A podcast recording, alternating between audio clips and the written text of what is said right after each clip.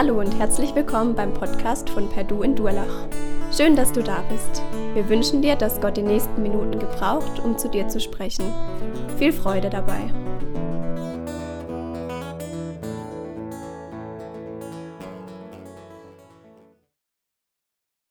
Ja, wie schon gesagt, wir haben heute eine neue Predigtreihe. Es geht um das Thema Gemeinde. Und wir wollen dieses Thema äh, in den kommenden Wochen nicht jetzt von allen Seiten erschöpfend äh, erarbeiten und beleuchten, sondern wir wollen einmal ganz bewusst unseren Fokus auf die Menschen in der Gemeinde richten.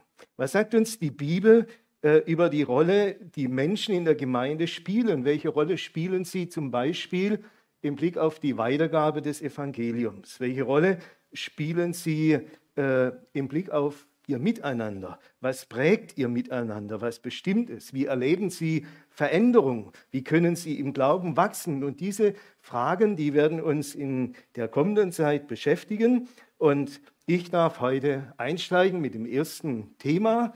Ähm das funktioniert. Mal schauen. Okay. Äh, das erste Thema in der Gemeinde entdecken Menschen das Evangelium. Jedes Mal, wenn ich den ersten Thessalonicher Brief lese, äh, gerade das erste Kapitel, dann bin ich persönlich immer sehr berührt. Ich habe immer den Eindruck, dass Paulus so richtig von dieser Gemeinde in Thessalonich schwärmt. Er ist richtig begeistert. Äh, er zeichnet hier in diesem ersten Kapitel das Bild einer attraktiven Gemeinde. Er kann zum Beispiel sagen, wir wissen, dass ihr von Gott erwählt seid. Wir wissen, dass ihr unserem Beispiel gefolgt seid und so lebt, wie wir es auch tun. Und vor allem, ihr seid ein Vorbild geworden in ganz Griechenland.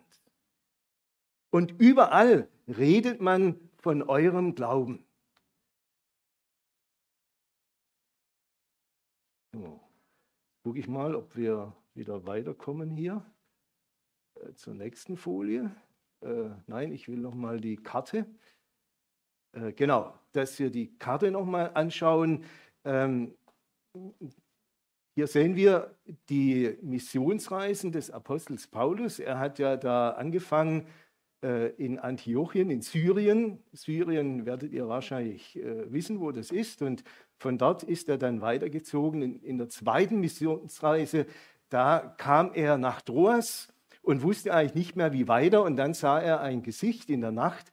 Und da war ein Mann, der hat gesagt, komm herüber und hilf uns. Und das war für ihn klar, mein Weg geht jetzt nach Europa. Und er ging dann nach Europa, kam zuerst nach Philippi, äh, hat dort einige Erlebnisse gemacht und von Philippi äh, ging er dann weiter. Und die zweite Station auf dieser Reise war dann Thessalonich. Dort hat Paulus das Evangelium verkündigt und Menschen sind zum Glauben gekommen und sind im Glauben auch gewachsen. Und jetzt schwärmt Paulus von dieser Gemeinde und ich habe schon oft gedacht, ach Paulus, äh, hast du da den Mund nicht etwas zu voll genommen? Diese Gemeinde, äh, die gibt es doch erst seit vielleicht gerade mal einem Jahr. Äh, das ist doch alles noch äh, auf schwachen Füßen gestellt. Wer weiß, wie das weitergeht. Nein, Paulus äh, schwärmt von dieser Gemeinde. Womit hängt das zusammen?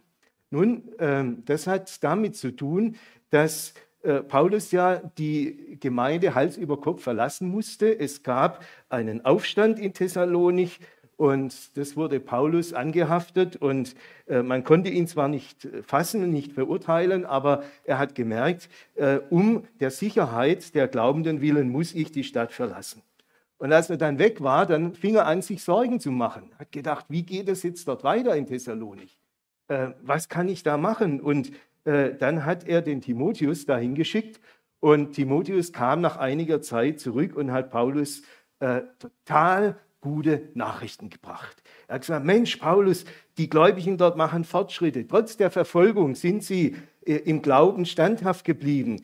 Äh, sie äh, machen Fortschritte im Glauben und äh, Paulus ist ganz angetan und er betet auch ganz gezielt für die Gemeinde in Thessalonich.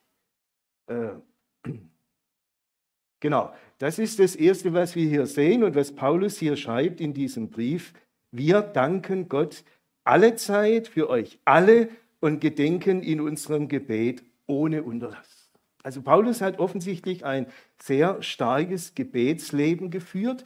Und was für mich hier interessant ist, Paulus betet nicht für irgendwelche Äußerlichkeiten, nicht für irgendwelche Räume oder die Musik oder die Gottesdienstgestaltung oder äh, was auch immer, sondern Paulus betet ganz gezielt für die Menschen, weil er erlebt hat und auch weiter erlebt, wie Gott an diesen Menschen handelt. Das ist für ihn immer wieder das Großartige und das Wunder. Das Evangelium verändert Menschen.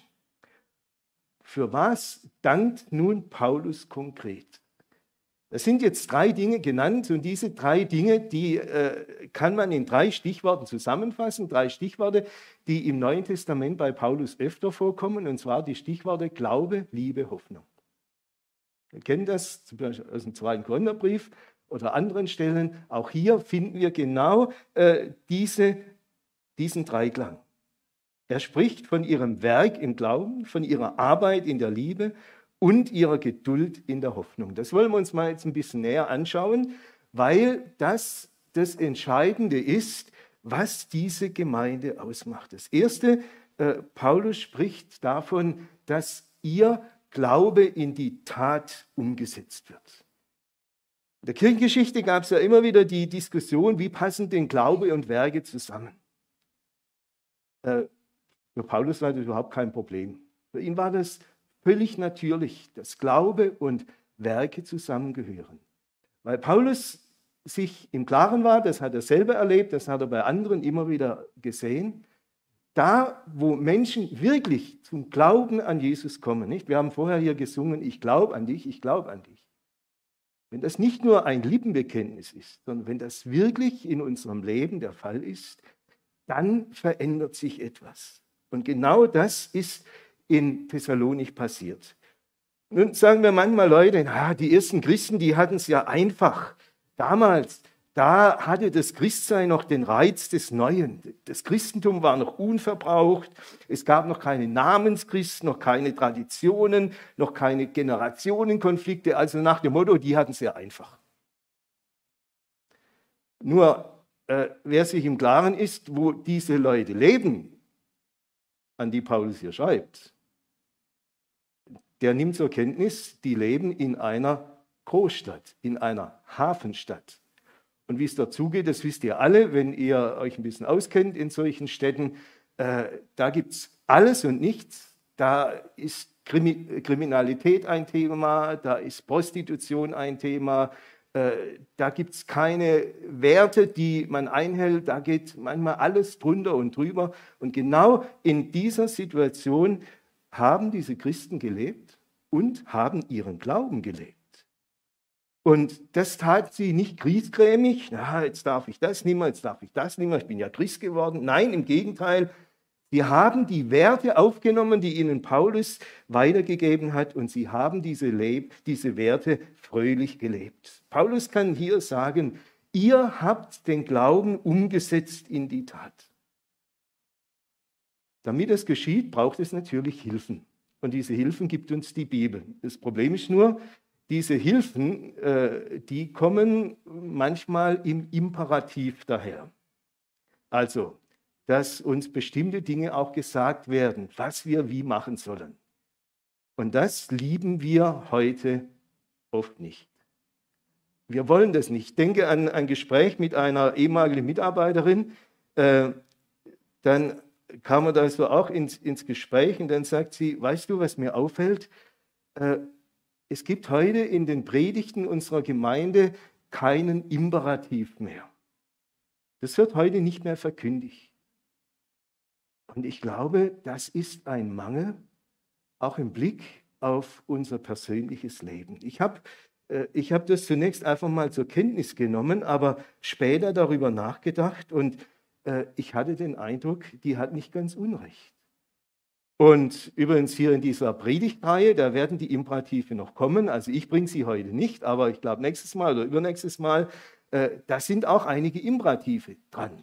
Und diese Imperative, die haben den Menschen damals geholfen, äh, ihren Glauben zu leben. Denn das ist ja oft die Frage, wenn einer zum Glauben kommt, wie soll ich denn jetzt leben? Was soll ich denn jetzt tun? Und da hat Paulus ganz konkret auch Dinge genannt, äh, zum Beispiel, wie sie beten sollen, wie sie sich verhalten sollen in bestimmten Situationen, wie sie mit dem Thema Geld umgehen, mit dem Thema Arbeit, mit dem Thema, ähm, wie, wie rede ich und, und all diese Dinge, ganz konkret und ganz praktisch äh, wird das gesagt. Und die Menschen dort in Thessalonich, die haben ihren Glauben wirklich gelebt. Meine Frage an mich, an euch, wie sieht das bei uns aus? Wo verändert unser Glaube unser Leben? Passiert das überhaupt noch? Wie gehen wir mit dem Wort Gottes um? Wie, welche Rolle spielt das Gebet? Wie, äh, wie machen wir das? Äh, können wir das auch so sagen wie Paulus? Ich bete für euch alle Zeit. Bete für euch alle. Und ich höre damit nicht auf. Das ist mir so wichtig. Oder die Frage, wie gehen wir mit unserem Geld um? Machen wir das wie alle? Oder haben wir da eine ganz neue Art, mit Geld umzugehen? So wie die Bibel es uns zeigt? Oder die Frage, wie reden wir? Einfach so, wie alle das machen heute? Oder haben wir da auch Richtlinien, Leitlinien, wie wir miteinander umgehen, miteinander reden? Welche Rolle spielt bei uns die Wahrheit? Ich habe mal zu dem Thema in einer Bibelstunde was gesagt ähm, und dann war eine Frau da, äh, die war noch nicht im Glauben und äh, als ich das gesagt habe, da hat sie so richtig aufbekehrt und gesagt, in welcher Welt leben Sie denn? So kann man doch hier in dieser Welt nicht leben. Doch, habe ich gesagt. Ich versuche es zumindest. Und ich weiß, klar, damit macht man sich nicht nur Freunde, damit muss man manchmal Nachteile in Kauf nehmen. Aber ich glaube sehr wohl, dass ich mich genau an dem orientieren will, was Gottes Wort sagt. Also, äh, Glaube wird in die Tat umgesetzt. Dann das Zweite, was äh, hier uns gezeigt wird, Paulus spricht von der Arbeit in der Liebe, vom unermüdlichen Einsatz in der Liebe. Ich möchte das hier mal sagen, als äh, Inspektor unseres Verbandes bin ich immer wieder fasziniert davon, wie viele ehrenamtliche Mitarbeiterinnen und Mitarbeiter wir in unseren Gemeinden haben. Finde ich großartig. Und ich kenne viele Leute in unserem Verband, die setzen sich ja manchmal wirklich über äh, das Maß dessen, was sie eigentlich können, ein für Jesus, für Menschen, für die Gemeinde, finde ich ganz großartig. Allerdings habe ich an dieser Stelle auch schon äh, manche Erfahrungen gemacht, dass zum Beispiel Leute sich eingesetzt haben und irgendwie, irgendwann hat sich gezeigt, ihre Motive waren nicht sauber. Sie haben sich eingesetzt, sie haben unwahrscheinlich viel gemacht in der Erwartung, dass die anderen ihnen das wieder entsprechend äh, positiven Sinne vergelten, dass die anderen ähm, sich dafür bedanken, dass das alles toll wertgeschätzt wird. Und wenn das dann mal ausgeblieben ist, dann waren sie total frustriert und total sauer und äh, dann gab es manchmal richtige Konflikte. Und ich habe mich damals gefragt, was war eigentlich ihr Motiv? Warum haben sie eigentlich mitgearbeitet? Und bei Paulus, da finde ich diese Aussage, und das halte ich für ganz, ganz wichtig. Die Menschen haben dort sich eingesetzt aus Liebe. Aus Liebe zu Jesus und aus Liebe zu den Menschen. Und ich glaube, das ist ganz wichtig, dass hier auch immer wieder unser Motiv einmal hinterfragt wird. Warum tue ich eigentlich das in der Gemeinde, was ich tue? Was ist mein Motiv? Was treibt mich wirklich an? Da kann sich jeder mal ganz ehrlich auch hinterfragen, äh, was ihn an dieser Stelle bewegt. Und ähm, ich habe das an manchen Stellen erlebt, dass wirklich Leute aus Liebe sich für Jesus eingesetzt hat. Und wenn man das spürt, wenn das deutlich wird, wenn das rüberkommt, das ist ein ganz starkes Zeichen, auch nach außen, äh, wie Jesus im Leben dieser Menschen wirkt und wie er sie verändert. Das ist das Zweite. Und das Dritte, was Paulus hier nennt, äh, standhaft in der Hoffnung. Hoffnung war ja gerade im Thessalonik für Paulus ein ganz wichtiges Thema. Ich habe das hier schon mal gesagt, äh, wie er gerade auch diesen jungen Gläubigen das vermittelt hat, dass Jesus wiederkommt, dass wir warten, bis Jesus wiederkommt. Er hat ihnen auch erzählt von dem, was auf uns wartet, äh, wo wir hingehen. Und äh, die Menschen, die haben dort in Thessalonik wirklich auf Jesus gewartet. Die Frage ist nur, wohin führt uns unsere Hoffnung? Hoffnung kann uns auch in die Schwärmerei führen. Und das haben wir in Thessalonik auch gesehen, vor allem im zweiten Brief. Da gab es nämlich Leute, die haben gesagt, toll, Jesus kommt bald, jetzt brauche ich nichts mehr zu arbeiten. Ich warte, ist ja nur noch ein, äh, wenige Zeit und da brauche ich nichts mehr zu arbeiten. Ich kann mich zurücklehnen und ich warte, dass er kommt und mich hier abholt. Natürlich haben sie nichts mehr verdient und irgendwann hatten sie auch nichts mehr zu essen. Und dann musste die Gemeinde plötzlich anrücken äh, und die versorgen. Und Paulus hat auf den Tisch gehauen und hat gesagt, so nicht. Das geht nicht so. Hoffnung kann auch in die Schwärmerei führen. Und anderes Beispiel, es gibt Leute, die haben permanent das Endzeitthema drauf, die reden von nichts mehr anderem. Aber ich frage mich manchmal, wo eigentlich ihr Glaube dann in ihrem Alltag wirklich konkret wird. Also auch das ist eine Art der Schwärmerei. Aber es gibt eben auch das Richtige, und das äh, hat Paulus hier in Thessalonik gesehen, die Hoffnung macht die Menschen dort äh, fest und gewiss, sodass sie auch in schwierigen Situationen aushalten konnten und ihren Mann oder ihre Frau stehen konnten und Jesus dienen konnten. Wisst ihr, in, in den schwierigen Situationen unseres Lebens oder auch unseres Dienstes für Jesus, da zeigt sich, was die Hoffnung wirklich auch in unserem Leben bewirkt. Ich kann mich erinnern, vor vielen Jahren in einer Gemeinde, da, wo ich war, wir hatten da eine ziemlich schwierige Phase. Es gab auch manche Konflikte und auch manche persönlichen Angriffe. Und in einer Situation sagte einer der Ältesten zu mir, du, ich frage mich, wie du das hier aushältst. Ich hätte schon lang den Bettel hingeschmissen. Ich hätte schon lang mal auf den Tisch gehauen. Mir war das gar nicht aufgefallen, aber ich habe das mal dann reflektiert, warum ich eigentlich so reagiere, wie ich reagiert habe. Und ich habe gemerkt, das hat genau etwas damit zu tun mit dieser Hoffnung. Weil für mich das immer äh, klar ist, Jesus kann Dinge verändern. Er kann auch heute und hier Menschen verändern. Und ich habe immer auch damit gerechnet, damit gehofft, auch in den Schwierigkeiten, dass Gott Dinge verändern kann. Heute, hier und jetzt und erst recht natürlich auch in der Zukunft. Und ich habe gemerkt, äh, als einer, der diese Botschaft der Hoffnung auch schon in jungen Jahren mitbekommen hat, äh, ganz am Anfang meines Glaubens, dass mir das bis heute eine ganz große Hilfe ist und dass dieses Wissen um die Hoffnung in meinem Leben mir auch die Kraft schenkt, einfach in Schwierigkeiten auszuhalten. Und erst recht, erst recht äh, zeigt sich das ja dann auch in der letzten Phase unseres Lebens, gerade dort, wo wir dann mit Sterben und Tod konfrontiert sind, äh, dass unsere Hoffnung uns wirklich trägt. Das habe ich bei meinen Eltern, bei beiden er, äh, erlebt und erfahren, wie Gott ihnen so auf, dem letzten, auf der letzten Wegstrecke wirklich auch diese Gewissheit und diese Hoffnung geschenkt hat und wie sie trotz aller Schmerzen, trotz aller Schwachheit sich freuen konnten, dass sie nach Hause gehen, dass sie zu Jesus gehen. Das hat ihr Leben geprägt und ausgemacht. Also, diese drei Dinge nennt Paulus hier und ich glaube, diese drei Dinge sind das Geheimnis der Gemeinde in Thessalonik. Das hat ihnen eine Ausstrahlung gegeben.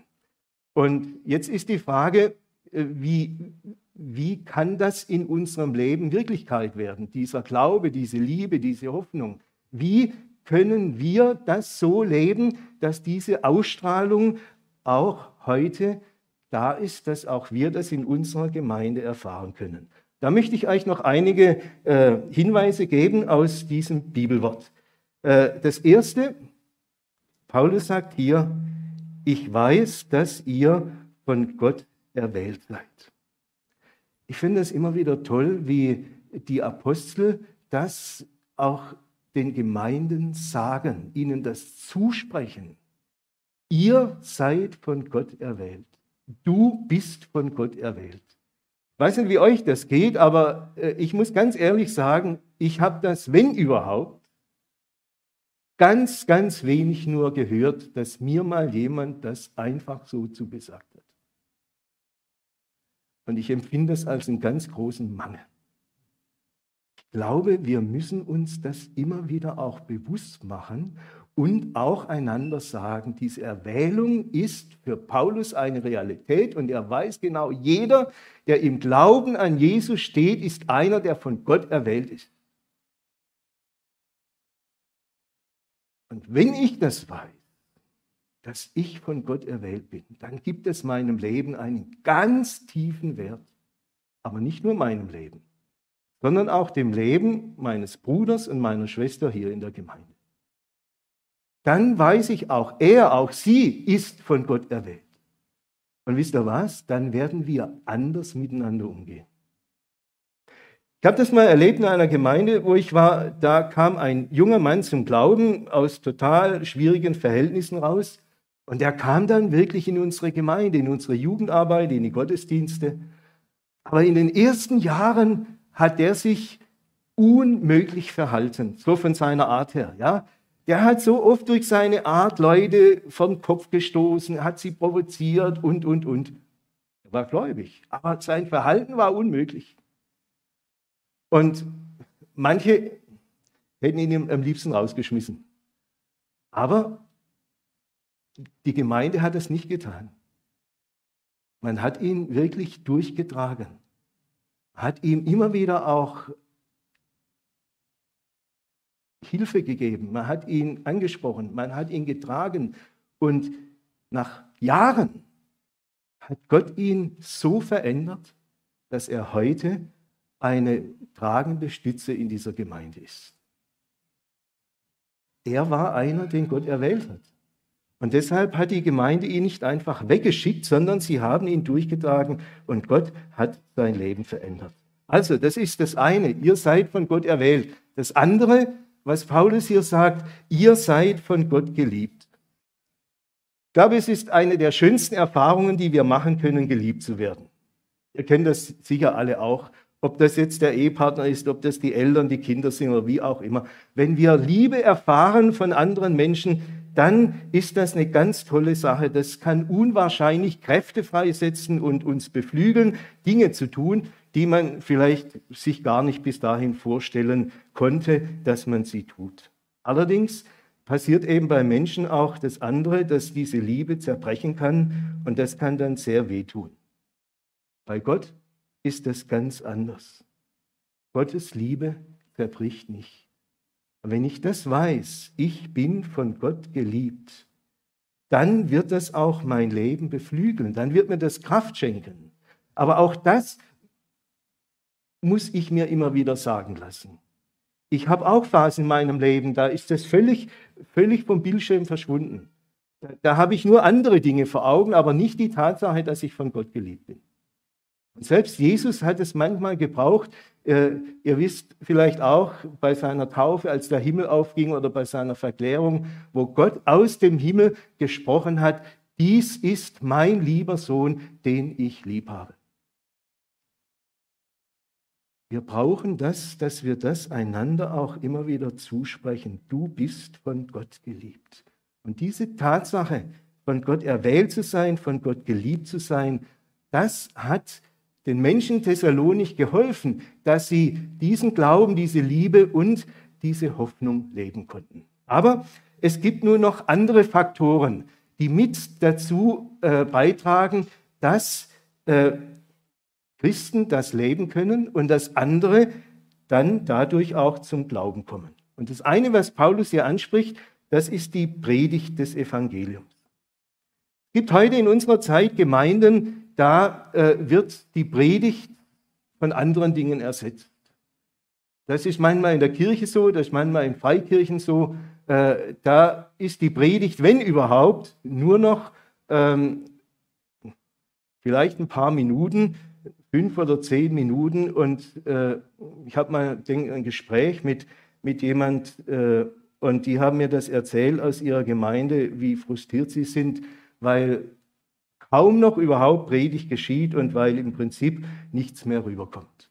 Paulus betont hier die Wichtigkeit der Predigt und sagt, ihr habt unsere Predigt aufgenommen und diese Predigt kam zu euch in Kraft und im Heiligen Geist und diese Predigt kam in Gewissheit.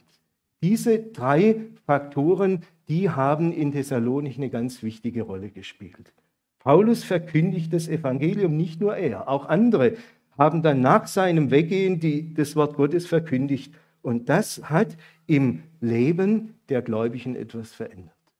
Und diese Predigt des Evangeliums, die möchte ich nicht nur äh, jetzt begrenzen auf das, was hier in der Gemeinde an dieser Stelle geschieht. Ich glaube, diese Predigt des Evangeliums passiert auch in unseren Kleingruppen, in den Hauskreisen, da wo wir miteinander die Bibel lesen. Diese Predigt des Evangeliums passiert auch im persönlichen Gespräch. Und wir wissen es doch alle auch aus Erhebungen, dass ganz viele Menschen letztlich durch ein persönliches Gespräch, einen persönlichen Kontakt zum Glauben an Jesus gekommen sind. Ich weiß nicht, wie das bei euch war. Aber ich weiß von vielen, die genau durch das persönliche Gespräch, weil da ein Christ war, der ihnen das Evangelium erklärt hat und der sie ermutigt hat, Jesus äh, aufzunehmen in ihr Leben, die diesen Schritt gegangen sind und Jesus kennengelernt haben. Ich glaube, das ist ganz wichtig, dass äh, diese Predigten, Anführungszeichen, diese Verkündigung des Evangeliums auch bei uns wirklich im Mittelpunkt steht und bleibt und dass wir das Evangelium weitersagen, bezeugen, so wie wir es selbst empfangen haben. Und da gibt es einen Zusammenhang. Ja, Paulus spricht davon, äh, dass diese Predigt in der Gemeinde wirklich aufgenommen worden ist. Das ist für mich auch immer wieder die Frage, wenn, wenn ich mal nicht predige, sondern irgendwo im Gottesdienst bin, wo ich zuhöre. Wie mache ich das? Setze ich mich jetzt da rein, so nach dem Motto, hm, mal sehen, was jetzt kommt, mal sehen, wie der das macht und dann nachher gebe ich meine Kommentare ab, war gut oder weniger gut. Oder gehe ich in diesen Gottesdienst hinein mit, mit einem Herzen, das, das offen ist und gespannt ist, was will Gott mir heute hier sagen. Und wer so lebt, wer so äh, die, äh, auch selber die Predigt immer wieder in sich aufnimmt, der hat auch Vollmacht, mit anderen zu reden und das, was er selber gehört hat, auch weiterzugeben. Also, das ist ein wichtiger Punkt. Das nächste, was Paulus hier äh, anspricht, das ist das Vorbild der Apostel und das Vorbild von Jesus selber. Er sagt hier, ihr seid unserem Beispiel gefolgt und dem des Herrn. Vorbild sein.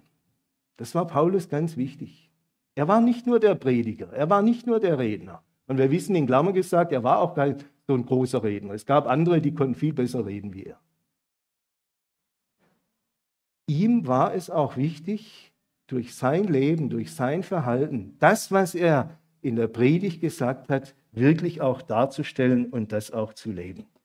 Mit anderen Worten, in der Gemeinde sollten Menschen nicht nur das Wort hören, sie sollen auch an uns allen, die wir Jesus nachfolgen, die wir an ihn glauben, sie sollen auch an uns sehen was es bedeutet, Christ zu sein, was es bedeutet, an Jesus zu glauben, was es bedeutet, äh, diese Hoffnung zu haben und in dieser Hoffnung zu leben. Und das war das, was die Apostel hier getan haben. Sie waren Vorbild. Und auch hier unterstreicht es Paulus wieder, er nennt hier auch wieder drei Dinge. Er sagt, äh, in der Freude des Geistes Gottes und im Leiden um Christi willen haben wir euch das gezeigt. Äh, das Wort aufnehmen und diese nächsten Merkmale, die Paulus hier noch nennt, äh, wenn du die mal noch äh, anzeigst, genau, ähm, auch das Leiden ertragen. Nicht? Paulus war einer, der selbst das Leiden ertragen hat, aber der in diesem Leiden auch fröhlich war und durch den Heiligen Geist sich die Freude nicht nehmen lässt. Dieses Vorbild, das spielt eine ganz wichtige Rolle. Wenn ich in meinem Leben zurückdenke, bis heute, äh, das, was mich geprägt hat, neben der Bibel, neben dem, was ich gehört habe aus dem Evangelium, das waren wirklich Menschen, die ihren Glauben gelebt haben. Angefangen damals bei dem Pastor, der in unserer Gemeinde war, wo ich zum Glauben kam, aber auch viele andere Brüder, äh, an deren Leben ich etwas gesehen habe, was es bedeutet, Jesus nachzufolgen. Das hat mein Leben geprägt und dafür bin ich bis heute sehr, sehr dankbar. Und dann nennt Paulus hier noch ein letztes. Das, was äh, auch ganz wichtig ist, dass Menschen äh, das Evangelium hören und aufnehmen können, das ist, dass unser Leben ein Zeugnis ist, äh, wo andere wahrnehmen können, äh, was Jesus an uns tut. Und hier nennt Paulus vier Punkte, die in unserem Leben sichtbar sein sollten. Das eine, er sagt, äh, die anderen Leute erzählen uns, wie ihr euch bekehrt habt. Das heißt, äh, Menschen in Thessalonich sind umgekehrt aus einem Leben ohne Gott oder gegen Gott und haben sich und haben ihr Leben Gott anvertraut, haben ihr Leben wirklich auf Gott gegründet. Eine klare Umkehr zu Jesus war bei ihnen sichtbar und erkennbar. Das haben auch andere wahrgenommen.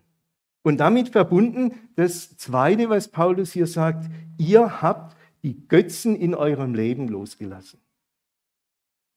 Es gab damals ja auch religiös gesehen in den griechischen Städten viele wirkliche Götzen, Götzenbilder, äh, an denen die Menschen gehangen sind, von denen sie sich Hilfe und Heil erwartet haben. Äh, ich bin überzeugt, viele haben damals, auch wenn sie zum Glauben kamen, solche Götzenbilder rausgeschmissen. Ja? Sie haben mal zu Hause richtig aufgeräumt. Ich habe auch Menschen kennengelernt, die zum Glauben kamen, die in entsprechenden äh, Verhältnissen gelebt haben, die einfach auch mal wirklich einiges rausgeschmissen haben in, in ihrem Zuhause, wo sie gemerkt haben, das passt nicht mehr. Das, mit dem will ich nichts mehr zu tun haben. Das können auch mal Bücher sein oder irgendwie was anderes, bis hin auch zur Musik oder irgendwie was. Wo Menschen gemerkt haben, das will ich nicht mehr lesen, das will ich nicht mehr hören, das kann ich nicht mehr ertragen, weg damit. Was sind die Götzen in unserem Leben? Gibt es da und dort noch Götzen, die äh, wir noch dulden in unserem Leben? Dann wäre es wichtig, dass wir hier klare Sache machen. Damals in Thessalonik haben die Menschen das getan. Sie haben sich zu Gott hin bekehrt. Sie haben aber auch Schluss gemacht mit den Götzen in ihrem Leben. Das nächste, was Paulus von ihnen sagt, die Menschen waren bereit, Gott zu dienen. Dienst für Gott. Ich setze mein Leben ein, um damit Gott zu dienen. Da gibt es heute viele Möglichkeiten, auch hier in unserer Gemeinde. Es gibt viele Bereiche, wo man sich einbringen kann. Äh, und Gott hat uns alle mit Gaben beschenkt. Und diese Gaben dürfen wir einsetzen zu seiner Ehre und auch zum Segen für andere Menschen. Damals in Thessalonik war das so. Er sagt, ihr dient dem lebendigen und wahren Gott. Und das Letzte, was Paulus da noch nennt, ihr wartet auf seinen Sohn, bis er kommt vom Himmel. Jesus lebt und wird wiederkommen. Und das war den Menschen damals wichtig. Darauf haben sie gewartet. Sie wussten, er wird einmal auch Gericht halten. Er wird auch einmal alles zurechtbringen. Aber sie wussten auch, wir werden nicht mehr in das Zorngericht Gottes hineinkommen. So heißt es hier ganz klar, der uns errettet von dem zukünftigen Zorn. Wer zum Glauben an Jesus gehört, der muss sich nicht mehr fürchten, sondern der weiß, wenn ich hier gehe oder wenn Jesus wiederkommt, wenn ich noch lebe, dann werde ich bei ihm sein. Dann werde ich zu ihm gehören und das macht mir Mut und das gibt mir Kraft auch für meinen Alltag. Wie können Menschen das Evangelium entdecken? Die alles entscheidende Rolle liegt bei uns, bei uns allen. Nicht nur bei den Hauptamtlichen, bei uns allen. Das, was wir glauben, das, was wir leben, das, was wir sagen, das kann anderen den Weg zu Jesus zeigen. Und das wünsche ich uns, dass wir diese Herausforderung immer wieder annehmen und dass wir uns auch überlegen, wie können wir das auch ganz konkret umsetzen. Ich habe Predigtfragen schon äh, geschickt für die Kleingruppen und habe auch diese Grafik da mit dazugefügt. Und von daher könnt ihr das auch nochmal vertiefen in den Kleingruppen, wenn ihr das wollt. Ich glaube, es ist ganz wichtig, dass wir an diesem Thema dranbleiben, damit wir als Gemeinde auch heute in dieser Zeit eine Ausstrahlung haben und dass Menschen zum Glauben kommen an Jesus. Amen. Ich bete noch mit uns. Lieber Herr Jesus Christus, danke, dass du Gemeinde baust. Danke, dass du das Haupt deiner Gemeinde bist.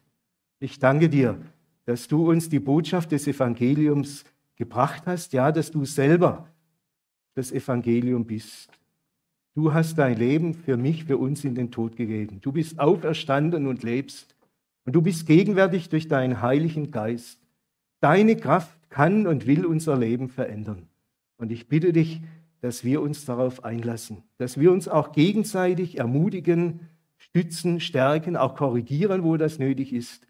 Und ich bitte dich, dass du uns dazu hilfst. Gib, dass auch die Predigt heute und auch die kommenden Predigten uns helfen, uns auch da zu prüfen, wo wir stehen und unser Leben neu auszurichten auf dich und deine Gnade.